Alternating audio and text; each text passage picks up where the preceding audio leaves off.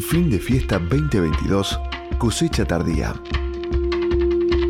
Cultura y placeres entre penumbras, dandis y vampiros. Con Luis Diego Fernández, Aki Tejerina y Fabián Couto. La calma nocturna antes de la tormenta en el éter de la 1110.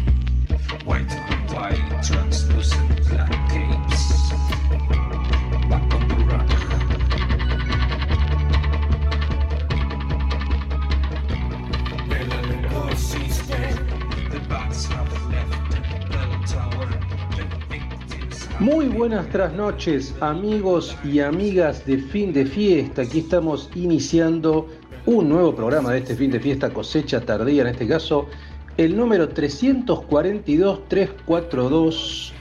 Hoy es el domingo 11 de diciembre de 2022 y aquí estamos poniendo primera en este nuevo programa de fin de fiesta, nuestro querido, nuestro amado fin de fiesta cosecha tardía entre zombies, bombi vans, entre, mm, como siempre decimos, placeres sin culpa y cultura sin caspa, en este caso edición nocturna o tardía. Muy bien amigos, espero estén disfrutando de este diciembre, de estos calores, de, esta, de este triunfo de la selección o estos triunfos de la selección. Esperemos que llegue lo más alto posible, esperemos que puedan ahorrar lo más que puedan, esperemos que la inflación no les pegue demasiado, en fin, diciembre en Argentina siempre es un mes un poco complicado, así que ojalá que lo terminen de la mejor manera. Mientras, para pasar un buen diciembre, les voy a comentar una nueva película que se ha estrenado en Netflix, que está basada en un clásico de la literatura universal, que es El amante de Lady Chatterley. ¿no? Ustedes saben, una obra de D.H. Lawrence, un gran escritor, que tiene todo un trasfondo y que ahora vamos a contar un poquito de qué va. Y eh, en este caso hay una adaptación de esta novela de, Lawrence, hecha por Laure de Clermont-Tonnerre, una directora francesa. Eh, una película que está realmente muy bien, así que vamos a comentar un poco de qué va. Pero primero, no sé si han leído, quizá algunos de ustedes han leído El amante de Lady Chatterley, ¿no? O de manera abreviada Lady Chatterley. Es una novela de 1928 publicada por el gran escritor británico David Herbert Lawrence, o D.H. Lawrence también, que tiene toda una historia eh, interesante porque fue prohibida, digamos, ¿no? Hay una edición que fue la, digamos, su primera edición, es una novela publicada en 1928 en Florencia, en Italia, pero se imprimió en el Reino Unido recién en 1960 Debido al contenido erótico, hubo un juicio que la casa editora Penguin terminó ganando, digamos, ¿no? Fue un libro que eh, fue acusado, vean ustedes, de obscenidad, cuando la obscenidad era un crimen, una ridiculez.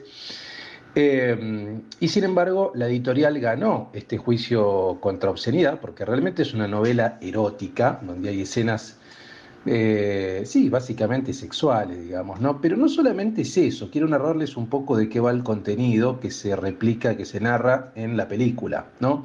Entonces tiene todo este trasfondo, como decíamos, de censura, este juicio contra la obscenidad, que finalmente lo termina ganando Penguin, que es la editorial, ¿no?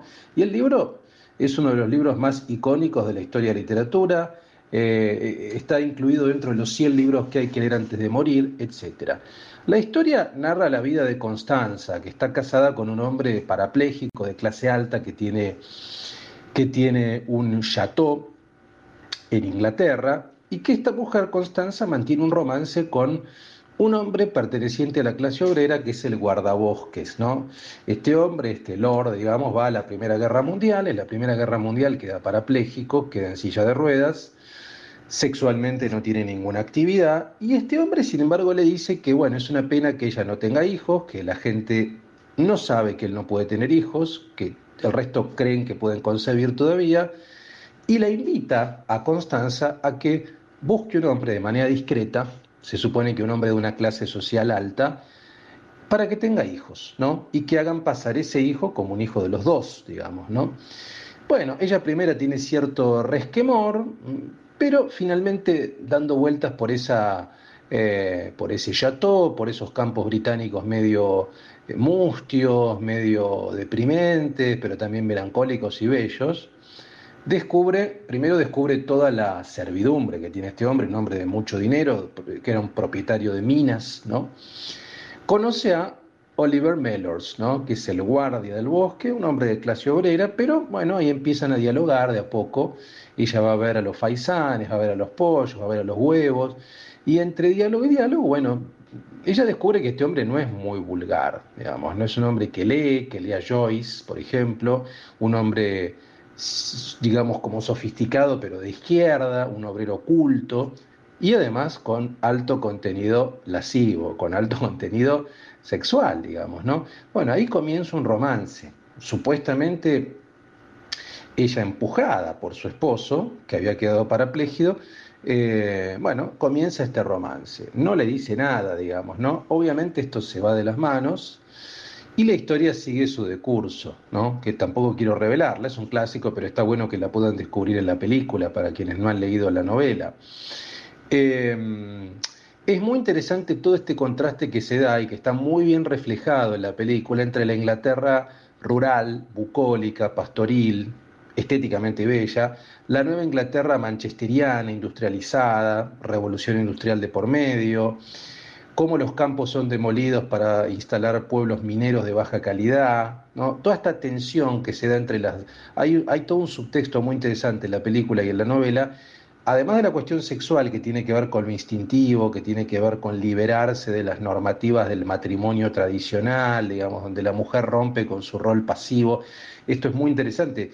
Yo creo que tiene que ver también con el psicoanálisis. Pensemos década del 20, década del 30, el psicoanálisis es fuerte, ¿no? Es muy, es muy influyente. El tema de la pulsión de vida, de la pulsión sexual está allí. Eso es indudablemente todo un tema central de, digamos, de la novela y de la película, pero también este enfrentamiento o esta diferencia que uno podría marcar entre, eh, como decíamos antes, dos Inglaterras. Una que tiene que ver con la clase obrera, digamos, ¿no? O sea, con la cuestión de la clase obrera eh, y con las condiciones laborales también, que eran paupérrimas, ¿no? Entonces, todo ese subtexto aparece fuertemente planteado, yo creo, en, eh, en esta película que es una película que está realmente muy bien filmada, digamos, eh, y que además, digamos, tiene muy buenos actores. Por ejemplo, quien hace de Constanza es Emma Corrin, que tal vez ustedes la conozcan por The Crown, que hace de Lady D en la temporada, no en la actual, en la anterior, una actriz bellísima, y el hombre es Jack O'Connor, este guardabosques, que trabaja en Inquebrantable. Hay escenas sexuales prácticamente explícitas, ¿no? mucha desnudez, con mucha belleza, ¿no? Yo creo que la película oscila entre un registro de cine de cualité, de cine sofisticado, medio afrancesado, y eh, por algunos momentos también de películas soft eh, porno, soft, soft obviamente, no hay nada explícito, por supuesto. Eh, y tiene cierta melancolía, ¿no? Los paisajes son bellísimos, ¿no? Eh, hay otros actores, actrices que también son de, son de muy buena categoría, pero yo me quedo sobre todo en los protagonistas, porque la verdad que la película está, gira en torno a ellos, ¿no? Quien es muy buen actor también es, digamos, quien hace del oficial parapléjico, de este hombre que queda parapléjico. Eh, ese castillo, ese chateau es extraordinario también, así que es una película que es muy disfrutable, ¿no? Eh, y también aprovecho, insisto, por esto, para recomendarles que, digamos, que lean este clásico de D.H. Lawrence, El amante de Lady Chatterley. Eh, precisamente ahora que viene el verano es un buen momento para hacerlo, ¿no? Me parece que en el verano a veces uno tiene más tiempo y tiene la posibilidad de leer clásicos que nunca ha podido leer. En mi caso, por ejemplo, me acuerdo que en un verano leí En busca del tiempo perdido de Proust. Es un excelente momento para zambullirse. Contrariamente a lo que algunos dicen, que leen textos pasajeros, para mí el verano es un momento para leer textos clásicos, profundos, porque uno tiene más tiempo, más, más posibilidad de reflexión. Así que eh, recomiendo, por supuesto, que vean esta película, una película hermosa, muy disfrutable, eh, El amante de Lady Chatterley, de esta directora francesa que yo no la conocía, digamos, ¿no? Lord de Clermont-Tonnerre, y de paso que lean este clásico total. Muy bien amigos, esta es mi recomendación en este fin de fiesta 342 del 11 de diciembre, nuestro anteúltimo programa, anteúltimo, ahora sí, realmente va en serio lo de los últimos cartuchos, este es el anteúltimo cartucho, así que todavía nos queda uno, este y uno más. Por supuesto tendremos a Fabián Couto con sus recomendaciones enológicas, gastronómicas, seguramente testimonios. Él, va a comentarles, obviamente, un tracklist especialmente armado para cada ocasión con su música magistral. Nuestro amigo Aki que anda por el mundo también, así que tal vez comentar algo de sus viajes o de cómo está viendo este fin de año. Y por mi parte, voy a, en la sección de Trasnoche Filosófica, les voy a comentar un libro impresionante, una novedad editorial, que es el nuevo libro de Paul. Preciado, el filósofo español transgénero que se llama Disforia Mundi, un libro impresionante editado por Anagrama. Así que vamos a presentar brevemente este texto porque es inabarcable, ¿no? Pero es un lanzamiento filosófico de primera categoría. Así que, como ven, tenemos un programa fuerte. Eh, los últimos cartuchos van a ser bien sonoros en este fin de fiesta cosecha tardía. Así que amigos, los dejo ahora sí para que sigan disfrutando, los dejo con Fabián Couto para que les diga musicalmente con qué arranca este nuevo programa nuestro, un programa por supuesto muy british, muy sexual y muy liberador. Hola Luis, hola amigos de fin de fiesta. Te escuchaba recién hablar, la verdad que es una muy bella película, El amante de Lady Chatterley. Hermosa película, bien actuada, buenos escenarios, buenas locaciones, mucha campiña, como vos bien dijiste, eh, bucólica, seductora. Ella es hermosa. Ella no paré de admirar sus rasgos, su delgadez, su piel, increíble, seduce, seduce todo el tiempo desde la pantalla. Hermosa, realmente hermosa. No la vi haciendo de Lady D, pero me gustaría saber otras películas en las cuales actúa ella. Si bien es una película inglesa, o sea que trata en Inglaterra, se sucede en Inglaterra, la directora es francesa y yo la encontré como un dejo al cine francés muy interesante. Tiene esa cosa de cine francés, pese a transcurrir en Inglaterra. Por eso vamos a abrir este fin de fiesta 342 con tres temas al menos en francés. Iggy Pop, La Javanaise, Juniorier à la plage, La Femme ou Monde y Melingo haciendo Intoxicated Man, un tema de Gainsbourg, pero Melingo haciéndolo en castellano. Con estos cuatro temas abrimos este 342 fin de fiesta, cosecha tardía, que se va despidiendo en esta octava temporada de la radio y de nuestra audiencia. Disfruten de estos últimos programas.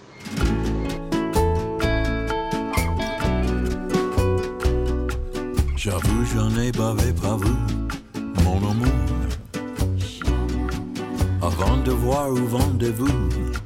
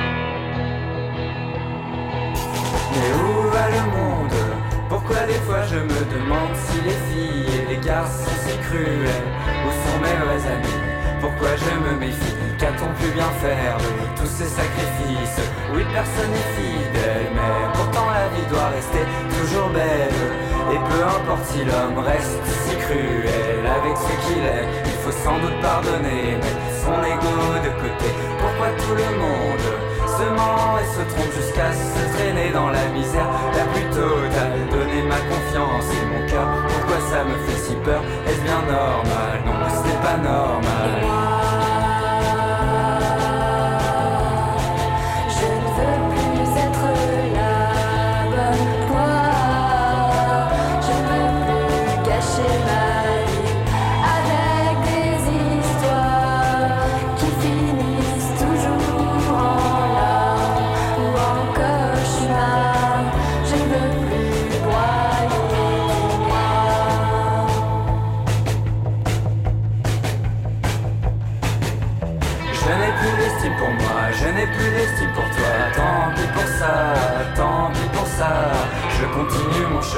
Tu es déjà très très loin, très loin derrière moi, très loin derrière moi.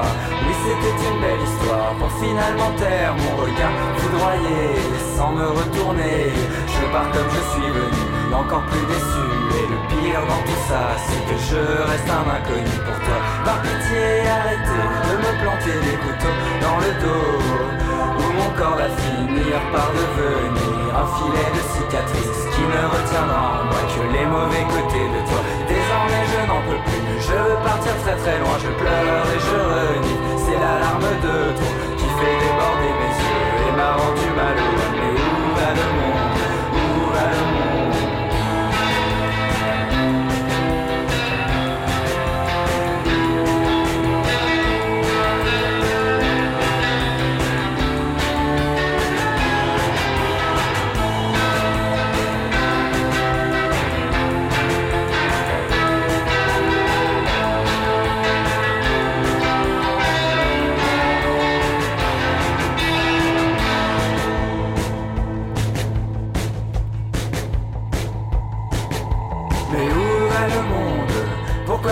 Que je veux bien faire les choses, dire toujours de travers.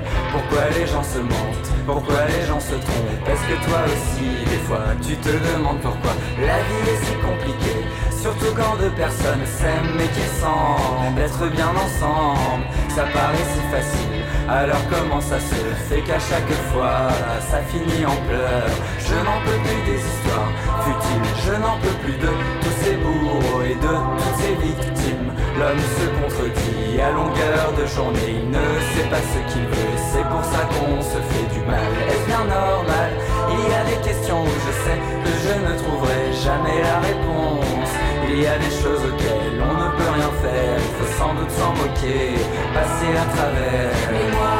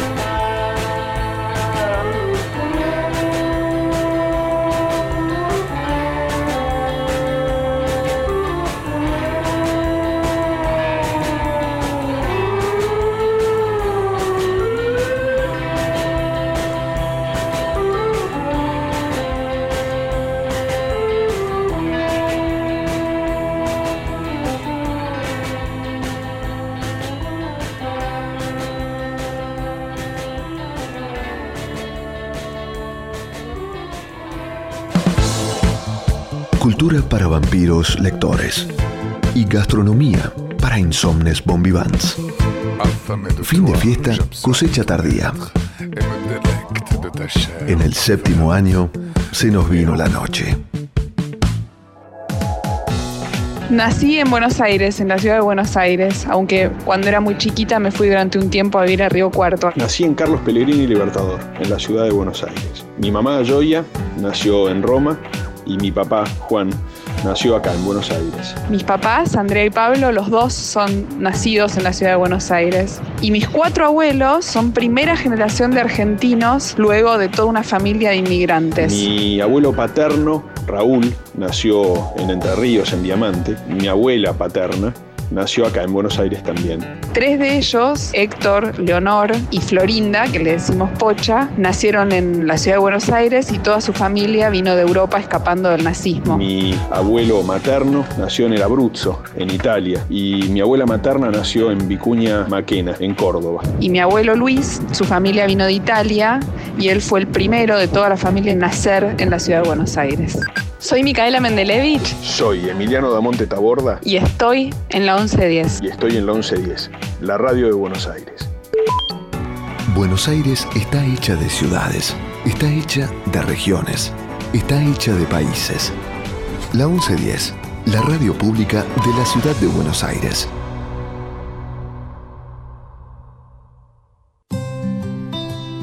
Conectate con la ciencia jugando y aprendiendo en familia. El Planetario tiene propuestas para todas las edades, que van desde actividades para armar y colorear hasta podcast de entrevistas y curiosidades astronómicas. Ingresa a las redes del Planetario en Instagram, Facebook, Twitter y Spotify o a www.planetario.buenosaires.gov.ar y descubrí el universo desde casa. Nací y vivo en la provincia de Buenos Aires. Nací en la ciudad de Buenos Aires. Mis padres también son bonaerenses. Mi mamá y mi papá también son de Buenos Aires. Mis abuelos, Caruso, Gerosa, Carini y Sivana, llegaron de distintas regiones de Italia. pero mis abuelos son inmigrantes. Vinieron de Rusia y de Polonia. Soy Marcos Caruso Soy Guido Glay y soy de la 1110. y estoy en la 1110, la radio de Buenos Aires. Buenos Aires está hecha de ciudades, está hecha de regiones, está hecha de países. La 1110, la radio pública de la ciudad de Buenos Aires.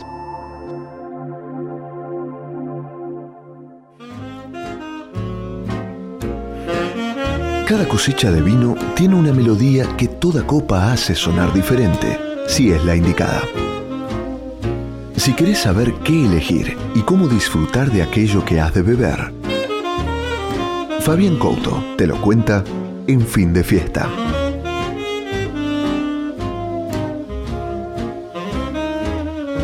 Amigos, hoy les voy a hablar de un nuevo lanzamiento muy interesante y muy para estas épocas, para estos calores. Se, ya- se trata de la vaquita. La vaquita es un vino elaborado con uvas provenientes de viñedos totalmente orgánicos ubicados en Maipú, Mendoza, un vino clarete, que fue presentado por Santa Julia, una muy buena línea en cuanto a relación precio-calidad que pertenece a los Zucardi, y que fue aquí en Buenos Aires, eh, hizo la presentación Sebastián Fernández, el enólogo, que ya tiene más de 10 cosechas hechas con eh, Santa Julia, y Juan Ignacio Guzmán, un amigo, el jefe de marketing. Como les decía, son vinos naturales, elaborados por Santa Julia con cuatro pilares a seguir, calidad, innovación, sustentabilidad y desarrollo. A ver, 320 hectáreas de uva orgánica, 18 años produciendo vinos orgánicos. Una línea que se inició eh, con el burro, un Malbec natural, un vino sin sulfitos, por eso se considera natural, con total sanidad de la uva. Y después siguió con la oveja, que es un torrontés, un naranjo, que es un chardonnay, y un petnat, que es un yardo que se llama la mantis. Este particularmente está, eh, la vaquita, es una composición varietal que comprende un 80% de Malbec y un 20% de torrontés, un tinto y un blanco, vinificados en simultáneo con levaduras autóctonas especialmente hechas en el viñedo y una maceración corta de 15 días.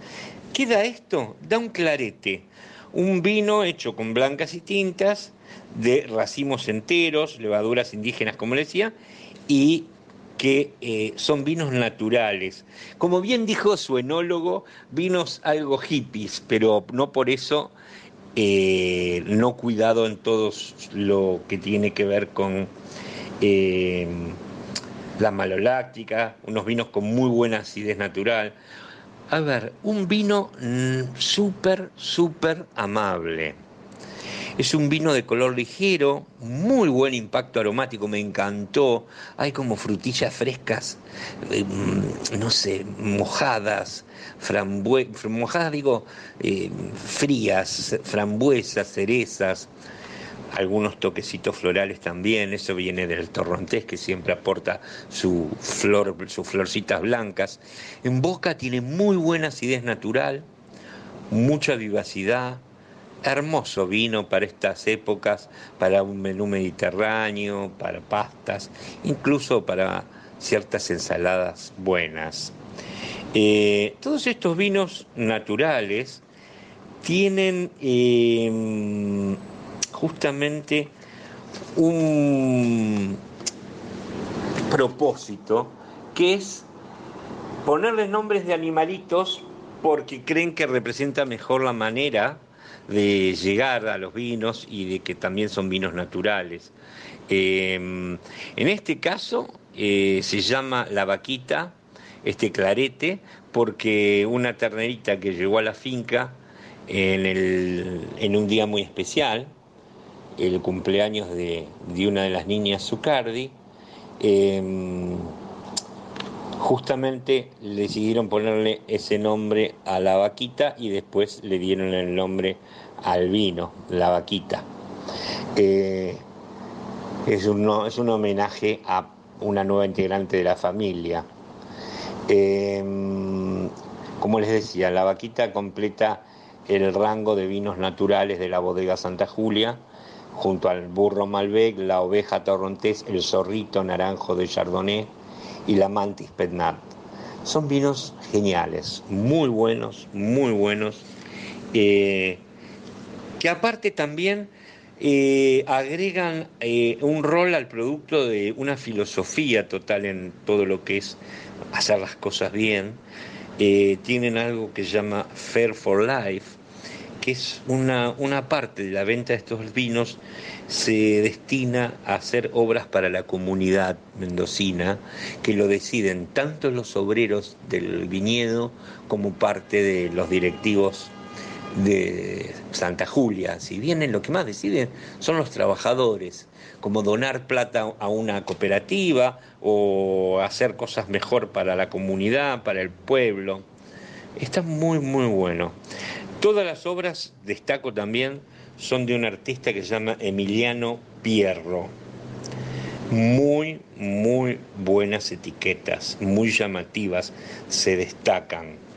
A mí el vino este en particular, la vaquita, me pareció amabilísimo, amabilísimo.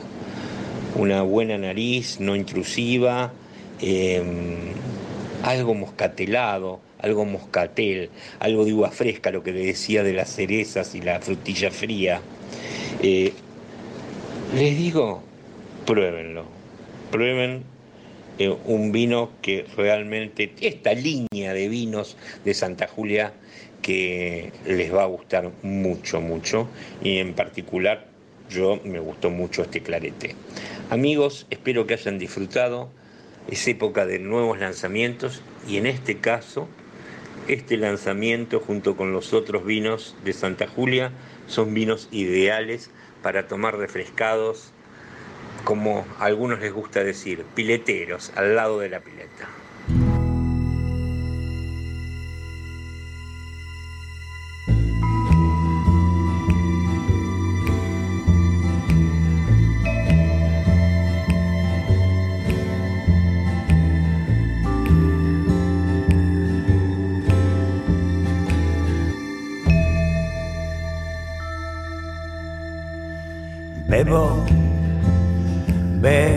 Fuertes dosis, veo elefantes rosas, arañas en la pechera de mis monkey, murciélagos en el techo del living room. Pero vos, vos estás tan fría, estás ahí quieta y confundida. Helada, igual que la pechera de mi smoking, pálida como el techo del living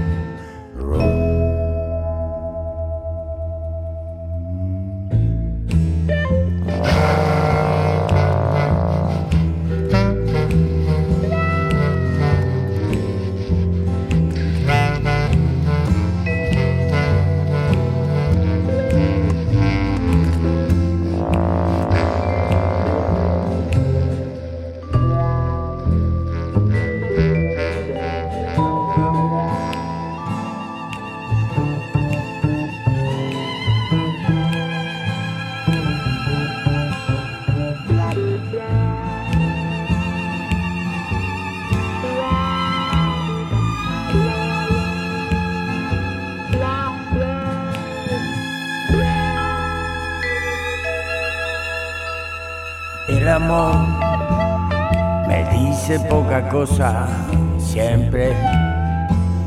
Elefantes, rosas, arañas la pechera de mi smoking.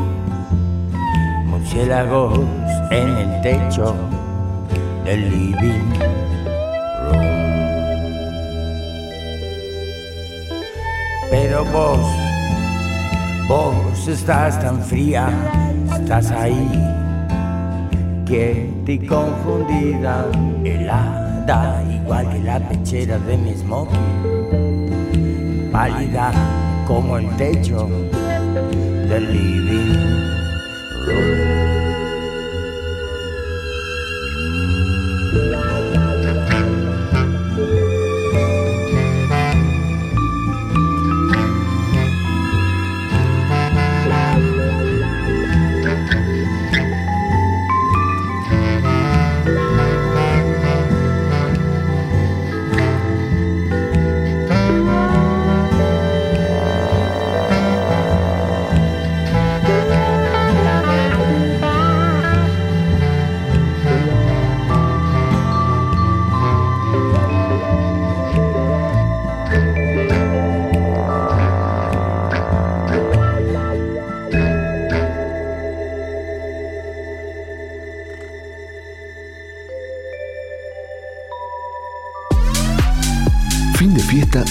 Tardía.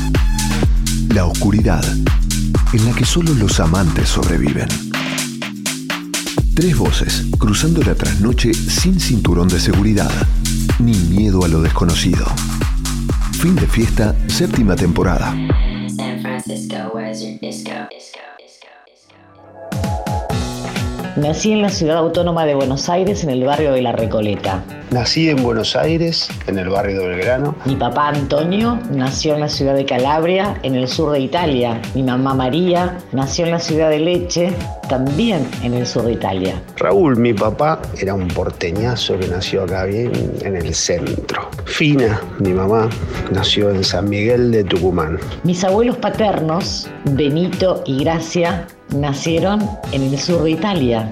Mi abuela paterna nació en la aldea de Fene, en Galicia. Mi abuelo paterno nació en Buenos Aires. Y mis abuelos maternos, Rosa y Emanuele, en el norte de Italia. Mi abuela materna era de Tucumán. Mi abuelo paterno era de algún lugar de España, que no sabemos bien dónde. Soy Silvana Mato. Soy Pablo Borlero. Y estoy en la 1110. Y estoy en la 1110, la radio de Buenos Aires. Buenos Aires está hecha de barrios, está hecha de ciudades, está hecha de provincias, está hecha de regiones. La 1110, la radio pública de la ciudad de Buenos Aires. Existe más de una manera de dar vida. 6.000 argentinos esperan. 40 millones. Podemos ayudarlos. Todos podemos dar vida. Comunicate al 0800-555-4628 www.incucay.gov.ar Es un mensaje del Ministerio de Salud, Presidencia de la Nación. Comentá, participá, opina, compartí, comunicate, buscanos. En Twitter como arroba la 1110. En Facebook barra la 1110. Y en Instagram arroba la 1110. Somos la radio pública de Buenos Aires. Estamos en las redes y te queremos escuchar. Nací en la ciudad autónoma de Buenos Aires, en el barrio de Barracas, aunque no me digan el matador. Nací en Avellaneda. Mi mamá, Susana, y mi papá, Miguel, también son de Barracas. Mi mamá era de Buenos Aires, mi papá era de Montevideo. Igual que tres de mis abuelos, Miguel, Alcira y Emilia. Mis abuelos paternos, Giorgio era de Galípoli, de Leche, y mm, la abuela María era uruguaya. Y mi abuelo materno, Mario, nació en un pueblo del norte de Italia llamado Tobiano. Los abuelos maternos, en cambio, mi abuelo era de Torino y Catalina era de alguna ciudad alemana. Soy Miguel Frías. Me llamo Guillermo Piro. Y estoy en la 1110. Trabajo en la 1110, la radio de Buenos Aires. Buenos Aires está hecha de barrios, está hecha de ciudades, está hecha de provincias, está hecha de regiones. La 1110, la radio pública de la ciudad de Buenos Aires.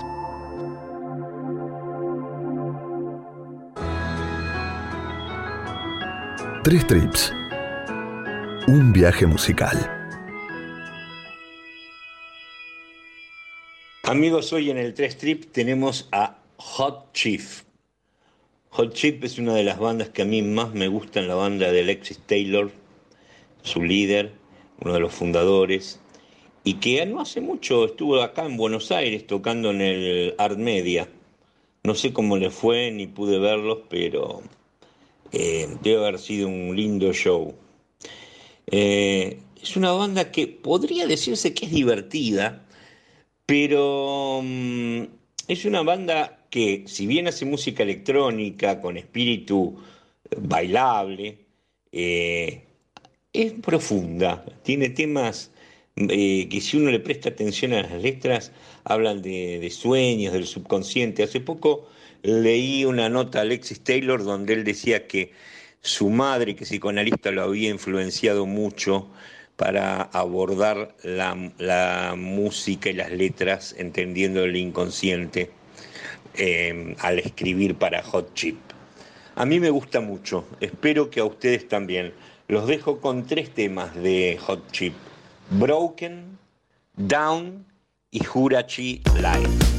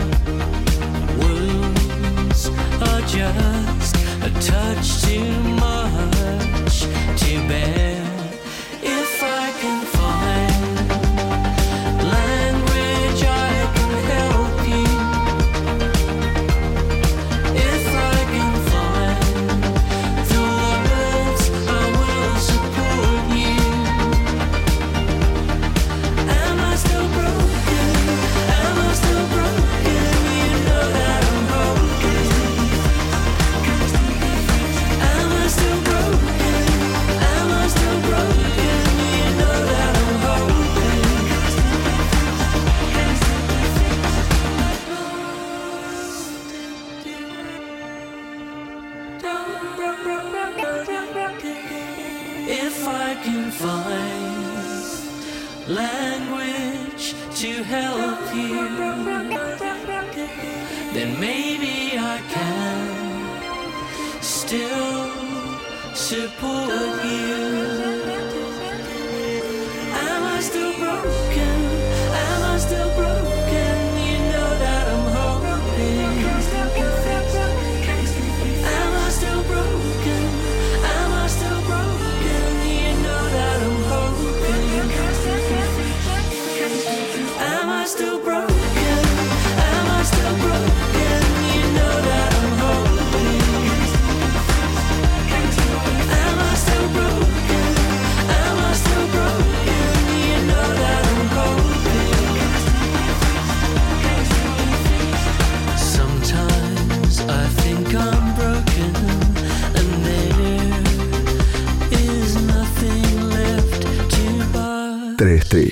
fin de fiesta.